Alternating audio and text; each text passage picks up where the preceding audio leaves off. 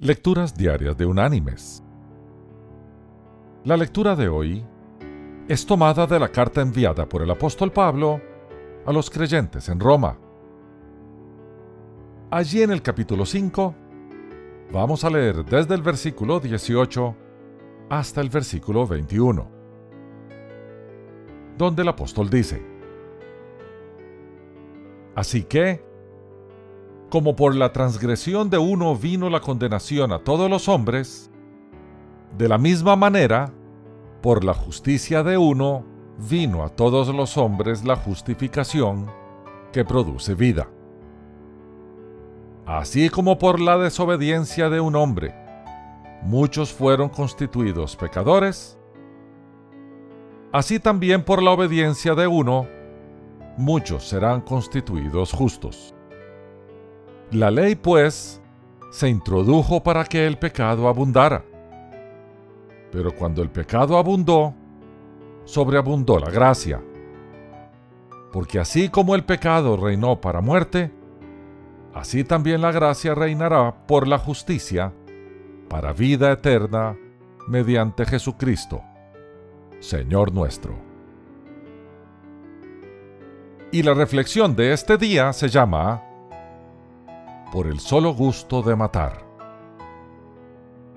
El plan era inconcebible, y más aún por ser la idea de tres adolescentes de apenas 17 años de edad. Estos habían estado jugando con ritos satánicos, y tal como dictaba en parte la literatura que habían leído, salieron temprano hacia un bosque cerca de su ciudad en busca de algo para sacrificar.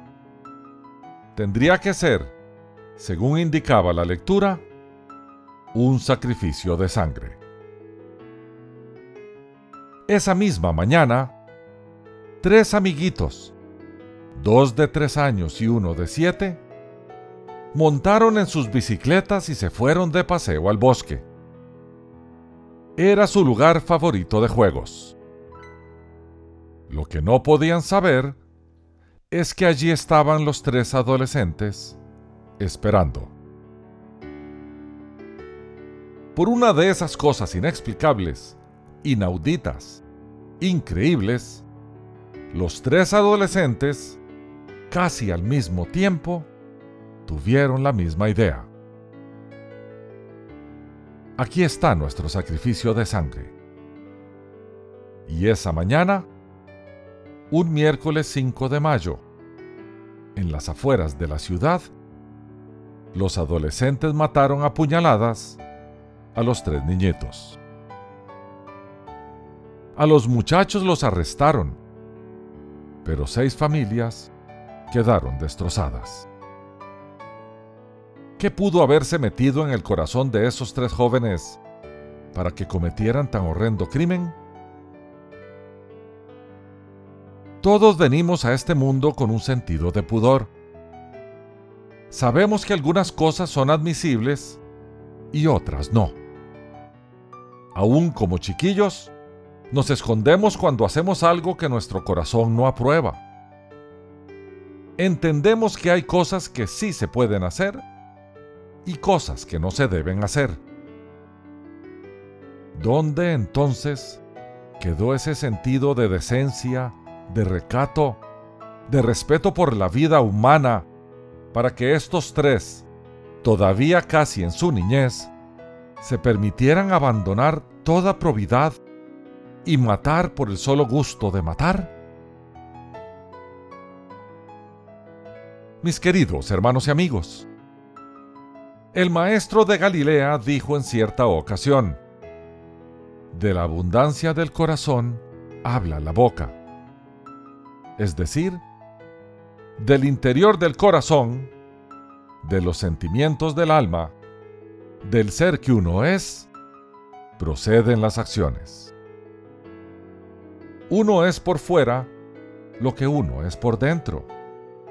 Y, aunque podemos por un tiempo cubrir nuestras intenciones, tarde o temprano, la máscara cae. En unos es egoísmo, celo y odio.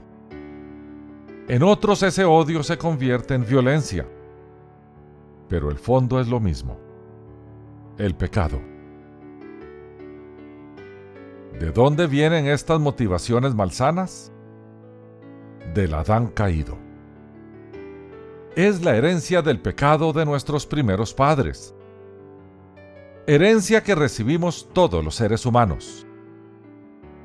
Por eso envió Dios a su Hijo para limpiarnos de todo pecado. La única esperanza que hay para nosotros es tener a Cristo como nuestro Señor, pues Él desplaza el pecado de Adán. Cuando entregamos nuestro corazón a Jesús, Él transforma nuestra vida. Que Dios te bendiga.